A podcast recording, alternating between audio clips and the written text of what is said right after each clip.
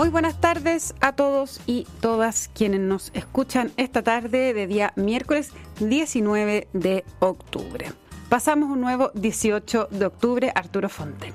¿Cómo estás? Muy bien, ¿y tú? Muy bien. Qué bueno, me alegro. Y está con nosotros también, como todos los miércoles, don Pablo Ortuzar, desde, desde el más allá. No tengo muy claro dónde estás ahora, Pablo Ortuzar. ¿No En un tren. En un tren. Entre Edimburgo y York. Ah, qué envidia. Debo decirlo. Pero mm, ya, qué bueno, pero se escucha bien, así que podemos conversar tranquilamente. Pablo, publicaste el día domingo en la tercera una columna mm, muy interesante que se llamaba Ni 30 pesos ni 30 años intentando como volver al origen y también hacías una, una crítica eh, que en algo se parecía a la de Peña, ¿no? en algo, pero desde, otra perspectiva también, eh, de, que no había una suficiente investigación. a Peña. ¿Ah? Sí, pero partiendo porque yo reconocía el valor del trabajo de, Carlos, del, profesor Peña y también de, varios otros intelectuales que, yo creo que sí han contribuido. A mí me parece que, a Carlos Peña se le pasó un poco la mano en, el, en el combo de vuelta a, los intelectuales que lo descalificaron en algún minuto eh, de, por, por, sus intervenciones post, post estallido. Claro, o sea, sí, hay que recordar eso, se me había olvidado el capítulo, que es que él eh, fue bastante crítico, obviamente, del estallido y de lo que estaba ocurriendo, y hubo varios eh, académicos de su universidad incluso que sacaron una carta, ¿cierto? eh, como que se sentían bastante interpelados negativamente por Peña. Mm. Y eh, ahora Carlos Peña, claro, vuelve sobre, sobre no sobre ello, no, no nombra a nadie en específico, ¿eh? quiero ser bastante clara, pero dice que de todas maneras la, la academia y el mundo intelectual fue eh, flojo en intentar buscar una y cobarde. y, que se había sumado eh, a, la fiebre del, del, estallido como con un entusiasmo que le nublaba completamente la capacidad de reflexionar qué es lo que había ocurrido allí. Algo parecido planteaba Pablo Ortúzar, ¿cierto Pablo? Sí, sí, pero eh, más matizado, porque eh, bueno, yo no, no vengo de yo, entiendo la crítica de Carlos Peña justamente como respuesta a, esos 200 profesores de la Universidad de Diego Portales que firmaron una carta en su contra a los pocos días del estallido, eh, criticando que su, visión sobre la juventud y, un montón de les era efectivamente sumamente, un punto de vista cobarde, efebofílico, eh, lo que uno quiera. Pero, pero hubo mucho más que eso, se ha escrito mucho más que eso, digamos, eh, después del estallido y varias cosas muy valiosas, digamos, no solamente los textos de Carlos Peña. Por eso yo destacaba especialmente a Katia Araujo, eh, Juan Pablo Luna, también lo, que, lo que ha escrito el, profesor Canales es bastante interesante, a pesar de que realmente tiene una, se va como en, una, unas derivadas eh, jacobinas. Em, pero sí, hay, hay, hay, mucho más, digamos, hay más, que, hay más que eso. Pero sí es cierto que parece haber un problema en términos de que, em, digamos, la, la, la intelectualidad se sumó de manera demasiado eh, acrítica al estallido social. Eh, fue como una fiesta, lo vimos venir, gente que siempre está diciendo lo mismo, entonces como un reloj parado, que cuando le tocó a la hora, todos saltaron diciendo que habían visto más o menos el futuro. Y, después de eso, claro, por lo mismo, después de la derrota eh, o del triunfo del rechazo, eh, estos mismos eh, intelectuales no, tienen idea qué, qué decir, pues si es alguna hora que, su reloj nunca va a marcar nomás. Em, entonces, ese, ese es uno de los, uno de los, de los problemas eh, importantes, pero a mí en, en, esa columna me interesaba también tratar de fijar hechos. hay como una especie de amnesia respecto al, em, a lo que proceso, a, a, lo que ocurrió esos días. Eh, he conversado con gente y me dicen, no, si esto empezó con la quema del metro, o eh, eh, eh, como empezó como acto de vandalismo. Hay, una, siempre, esto siempre pasa en estas situaciones muy extremas, pero hay como una especie de memoria selectiva hacia atrás de los sucesos ocurridos, y eso afecta obviamente la comprensión de los fenómenos. Y también es bueno, digamos, evaluar la, evidencia, porque, o sea, en mi opinión, el ataque al metro es, digamos, e, es una, un ataque terrorista pero de eso no se sigue a que, em, digamos, no hay ninguna prueba hasta ahora. Y, digamos, justamente porque se quemaron un número brutal de estaciones, algún cabo suelto tendría que haber. No hay ninguna prueba hasta ahora de una gran orquestación, un, plan, una, una cosa de ese estilo, una conspiración. Hay muchas teorías conspirativas dando vuelta, muy poca evidencia que la sustente, y por eso es bueno volver, volver a ese proceso, volver a los días previos, eh, ver bien cómo se sucedieron los fenómenos.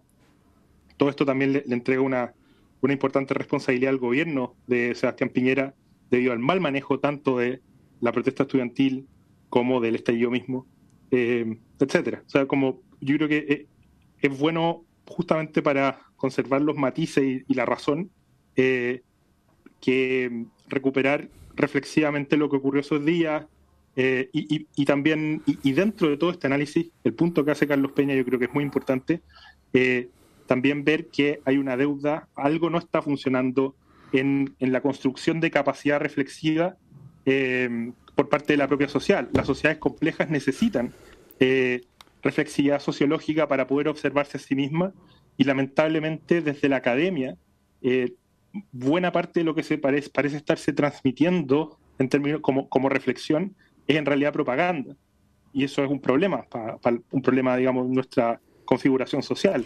Es que eh, eh, no, no solamente un tema Sí, justamente me, cuando leí la columna, Pablo, me acordé de una conversación que tuvimos aquí mismo, en que tú eras muy crítico de ese punto y eh, esto, esta conversación era a propósito de lo, de lo que ocurría en la, en Araucanía. Me acuerdo que tú decías que las universidades gastaban un montón de plata y había un montón de proyectos que, que se ganaban eh, de investigación de lo que estaba ocurriendo en lo que se llama la macrozona sur. Eh, pero ah, da la impresión, esto era lo que, si entendí bien tus palabras, da la impresión de que no recogían más que sumarse a, un, a una mirada eh, militante u otra. Sí, o sea, activismo, eh, activismo eh, etnonacionalista, efectivamente. Ahora, todo esto tiene que ser con matices, porque también puede haber un problema de selección, digamos, puede haber un, una brecha en, que los medios de comunicación seleccionan eh, o tienen un, sesgo de selección hacia la gente que, habla en un código político más fácil de entender. Porque, por ejemplo, después del rechazo, apareció la entrevista a, a Caniuqueo. Caniuqueo. Sergio Caniuqueo. Sergio Caniuqueo. Sumamente interesante, con un punto de vista muy matizado y distinto al, eh, al de casi toda la, supuestamente, el consenso supuesto de la intelectualidad mapuche y era, esa era una voz, él decía, yo... Era muy crítico, ¿ah? ¿eh? lo, recordarle. Nunca conectó, digamos, con el sistema de la opinión pública. Claro, porque él además lo, lo, que, lo que planteaba en esa entrevista, él es un investigador de la Universidad eh, de, la Frontera, creo que era, si mal no recuerdo, pero que él además eh, hace mucho trabajo en el territorio, en terreno, eh, durante muchos años. Entonces lo que él cuestionaba es que había como una élite eh, mapuche también, eh, completamente desconectada de lo que ocurría con las demandas y con la misma gente y las comunidades mapuche en el día a día en el territorio.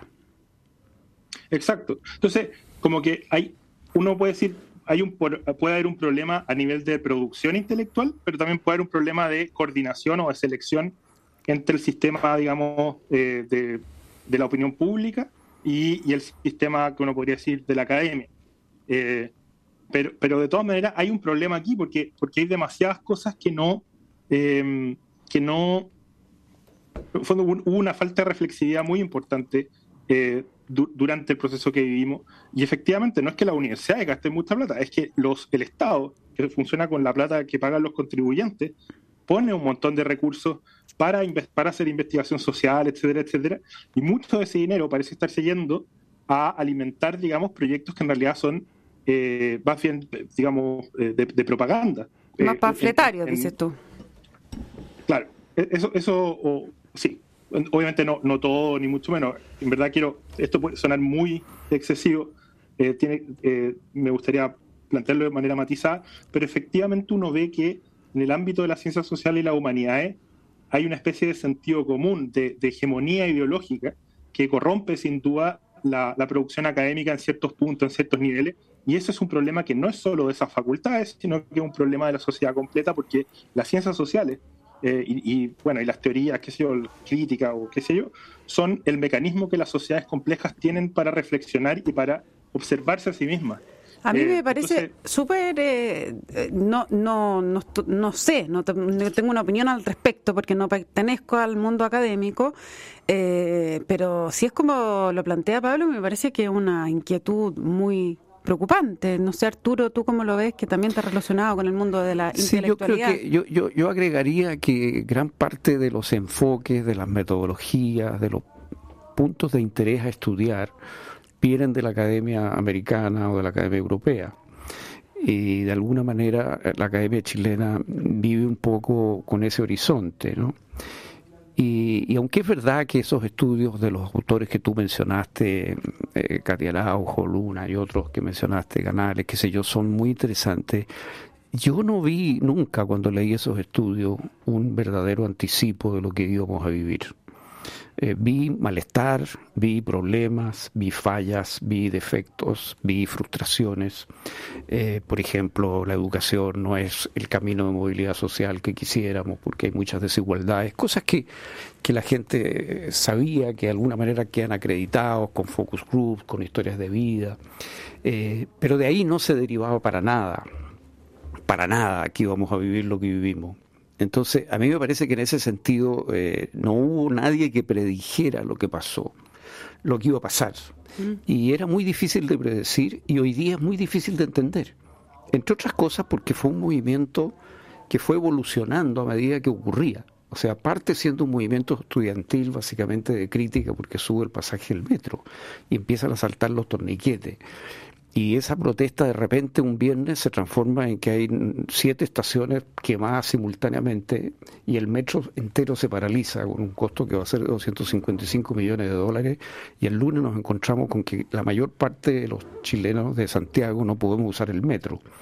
Eh, y eh, el viernes en la noche empiezan las barricadas y aparecen turbas que, que saquean. Los partidos políticos están completamente ausentes de esto, pero ya el sábado aparece el presidente del Partido Comunista pidiendo la renuncia del presidente sí, Piñera.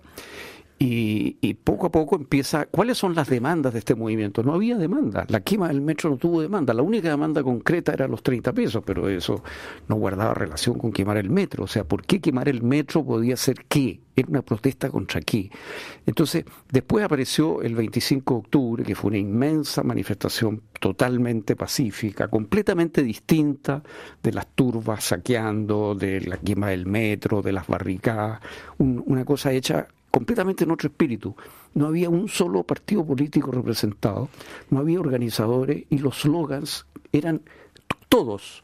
Todos. Ya, pero eso, eso... Desde el animalismo hasta el género, feminismo, movimientos gays, ecologismo, todo junto. Claro, pero de acuerdo a, eso mismo que tú estás planteando, eso quiere decir eh, que eh, habiendo pasado tres años, aún es muy difícil hacer eh, buenos y acabados estudios de lo que ocurrió el 18 de octubre? Sí, porque yo creo que estamos insertándole, eh, injertándole de alguna manera componentes posteriores. Una interpretación posterior. Por ejemplo, el tema constitucional emerge después y ese es un, un un, dispositivo que instala el, aparato político, pero el tema constitucional no estaba en esa gran marcha de, de un millón de personas. Y esa gente que salió a marchar eh, no necesariamente eh, validaba la violencia del metro. De hecho, siempre hubo una condena mayoritaria, A, la, violencia. Entonces, son como varios movimientos simultáneos que se entrelazan eh, y que son bien difíciles de interpretar y que son como un blanco móvil. ¿no? Entonces, de repente, al final aparece que el tema es de repente es la constitución. Ahora, levantar la constitución era algo directamente contra el gobierno de Piñera, porque Piñera se había opuesto a la Asamblea Constituyente y a la nueva constitución en su programa, en su gobierno, y se mantuvo en esa posición y de repente entre un, entre un viernes y un domingo gira. ¿no? ¿Mm? Eh, y entonces eh, entra el tema constitucional, pero eso es una cosa que viene del sistema político, no es algo que... el sistema, el sistema político no tenía como no tenía, no tenía bases involucradas en las movilizaciones, Exacto. en verdad no tenía ni un control de nada, entonces lo que tuvieron que hacer fue echar mano eh, al, único, claro, como al único mecanismo político que podía apelar a las, a, la mayoría, unas mayorías difusas y totales. Y esa era la constitución. Exacto, y se produjo ahí esa cosa que explica eh, la CLO, me parece que es un caso donde la CLO tiene toda la razón, digamos, donde una demanda de repente, una que es una entre otras, se transforma en una especie de metáfora de toda la queja, de toda la, protesta, ¿no? Pero ¿quién hubiera imaginado, quién pensó que esto iba a tener estas características? Eh, por ejemplo, los estudios que indican los problemas que tenía el capitalismo chileno el año 2017 de falta de suficiente, insuficiente meritocracia, etc etcétera, desigualdad, etcétera, etcétera, mala atención de salud. Bueno, yo creo que están en todos los países de América Latina, en mayor medida u otra, y, no, y, no pasa, y no ha pasado esto. Justamente tú mencionas esto de los problemas que tenía el, el, capitalismo. Yo eh, efectivamente creo que eh, no era no era unicausal lo que ocurrió de ninguna manera, era muy multicausal. Eh, pero lo que sí me parece bastante claro es que había una había una crítica grande al eh, neoliberalismo, ¿ya? que es una forma del capitalismo, ¿cierto? De una sociedad capitalista.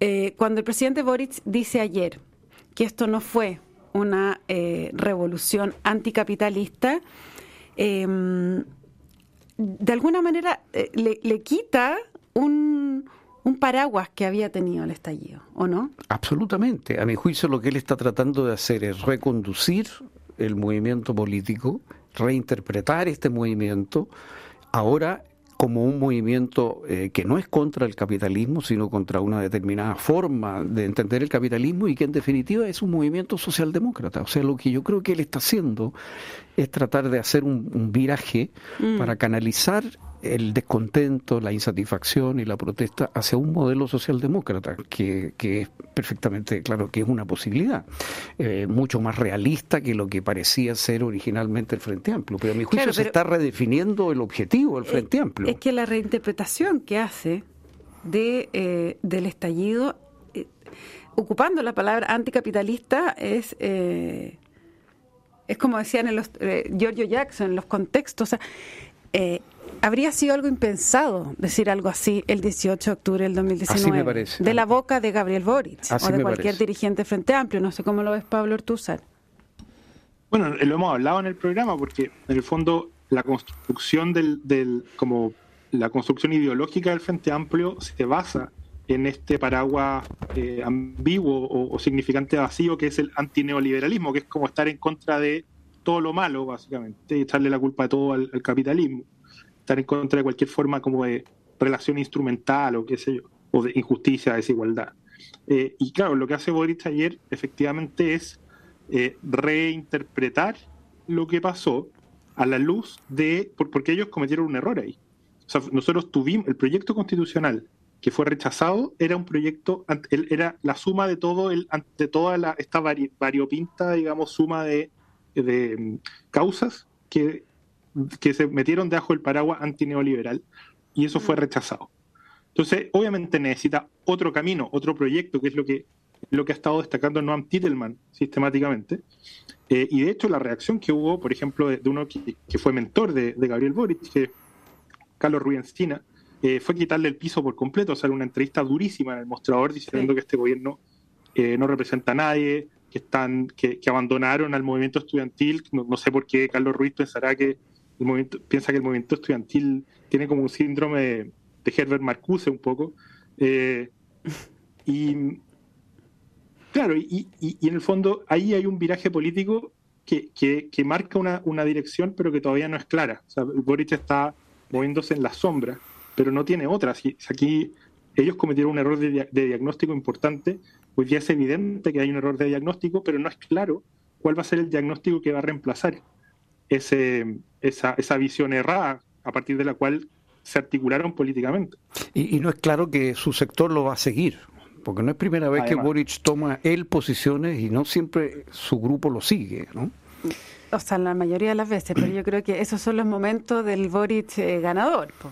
¿Ah? El Boric que, que, rompe con ciertas cosas. Eh, claro, pero, pero, él necesita votos en el Parlamento y necesita gobernar con, con, con no sé, básicamente con su sector. Entonces, si él no logra liderar a su sector, va a estar en problema. Y hay muchas cosas por definirse, y la pelea por el TPP-11 tiene mucho que ver con esto, ¿no es cierto? O sea, porque, porque queremos atraer inversión capitalista o no.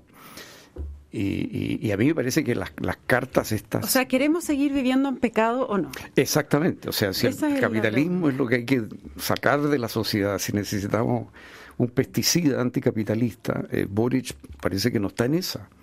Mm.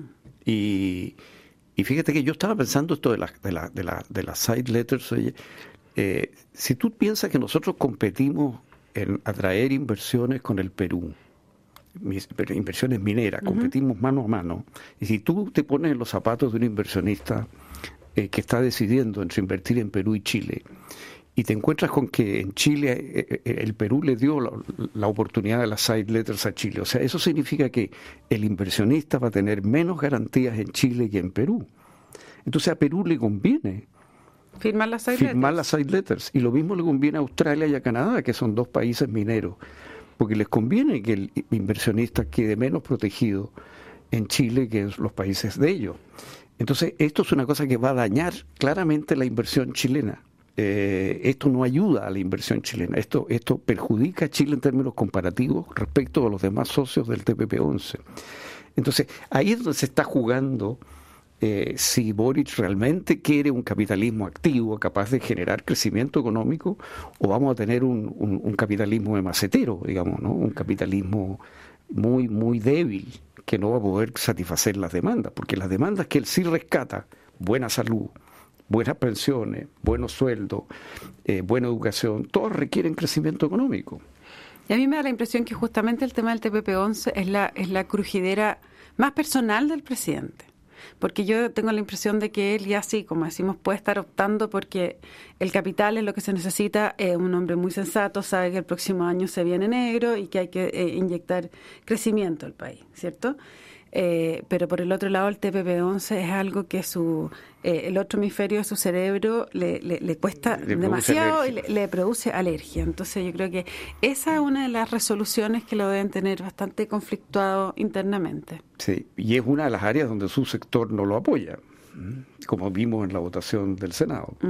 como si Ahumada, es la línea roja, no de Boris, es la línea roja del Frente Amplio del Partido Comunista. En el fondo, eh, si toca a Humada, Boric se enemista directamente con, estos otros sectores, eso es. Eh, y, claro, al Boric de segunda vuelta, los comunistas y la parte más ultra del Frente Amplio lo, dejaron hacer campaña, pero no lo, no lo van a dejar gobernar. o no quieren dejarlo gobernar.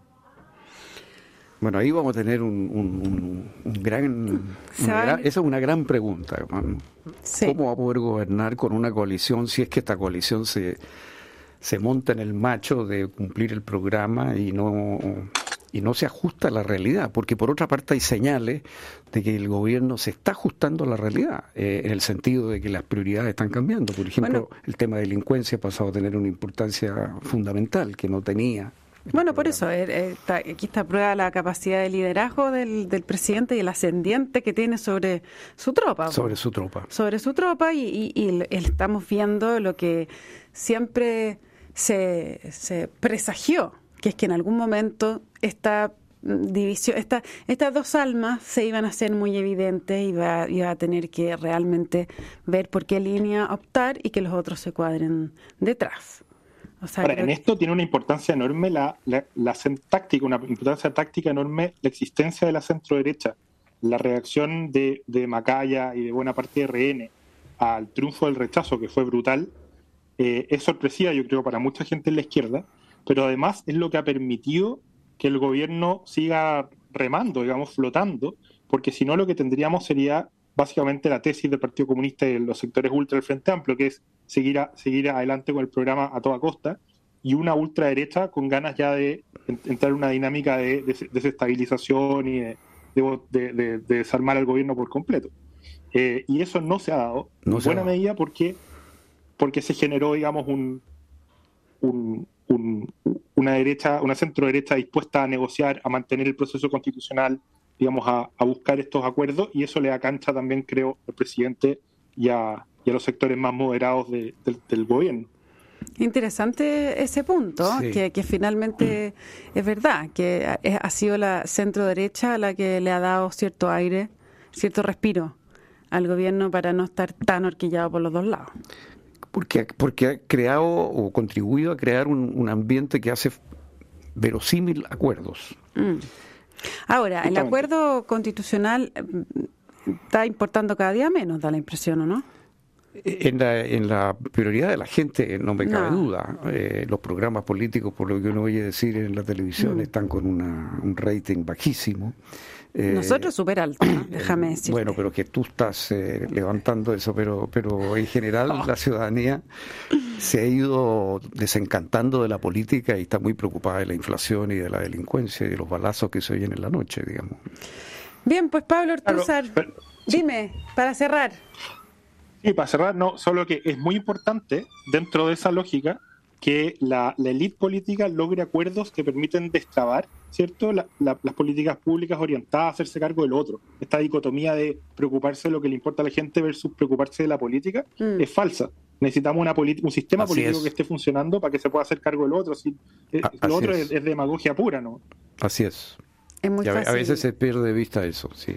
Bien, pues Pablo Ortúzar, muchas gracias. Esperemos que llegues bien a destino en ese tren que te lleva a, no sé si a Edimburgo o a York. Al sur, un tren al sur. Un tren al sur, wow. ya. Eh, Arturo Fonten, como siempre, muchas gracias por esta conversación y nos encontramos mañana con más terapia chilensis. Les cuento que la transformación digital de tu negocio nunca estuvo en mejores manos. En Sonda trabajan para que disfrutes tu vida innovando y desarrollando soluciones tecnológicas que mejoran y agilizan tus operaciones. Conócelos hoy. Sonda Make It Easy. No se vaya de Radio Duna, porque a continuación información privilegiada al cierre y luego sintonía crónica epitafios junto a Bárbara Espejo y Rodrigo Santa María. Chicos, muchas gracias, que tengan una muy buena noche y a todos quienes nos escuchan, lo mismo para ustedes. Que estén bien. Muy buenas noches. muchas gracias.